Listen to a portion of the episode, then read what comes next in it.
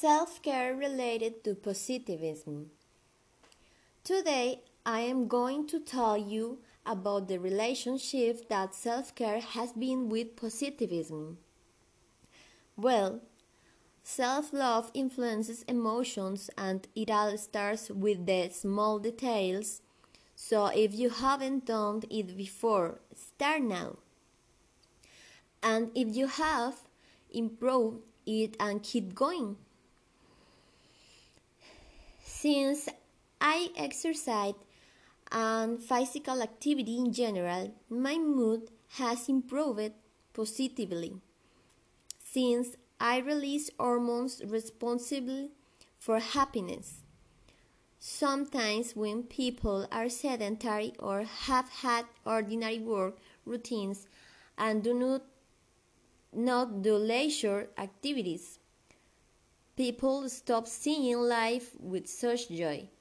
And to show, they say the sky every day without noticing the art that is in it.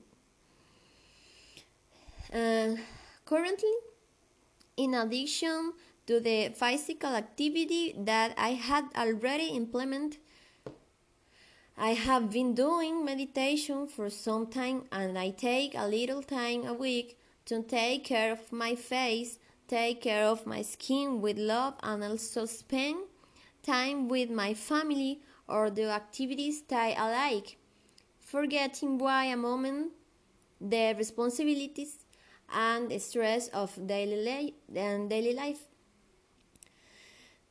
Uh, practice these little things and you will see the change in the way you see life but the biggest and main secret that I had implemented is to thank and smile in front of the mirror.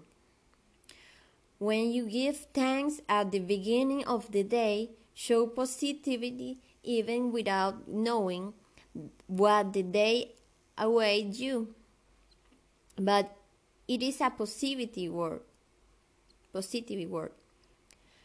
By speaking and declaring positive words, you are attracting the good.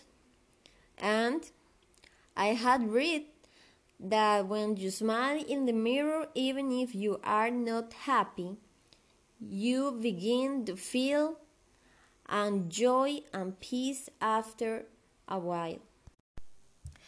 And thank you for listening to this short tale on hope related positivism with a few demonstrations of self love called self care. Nice day.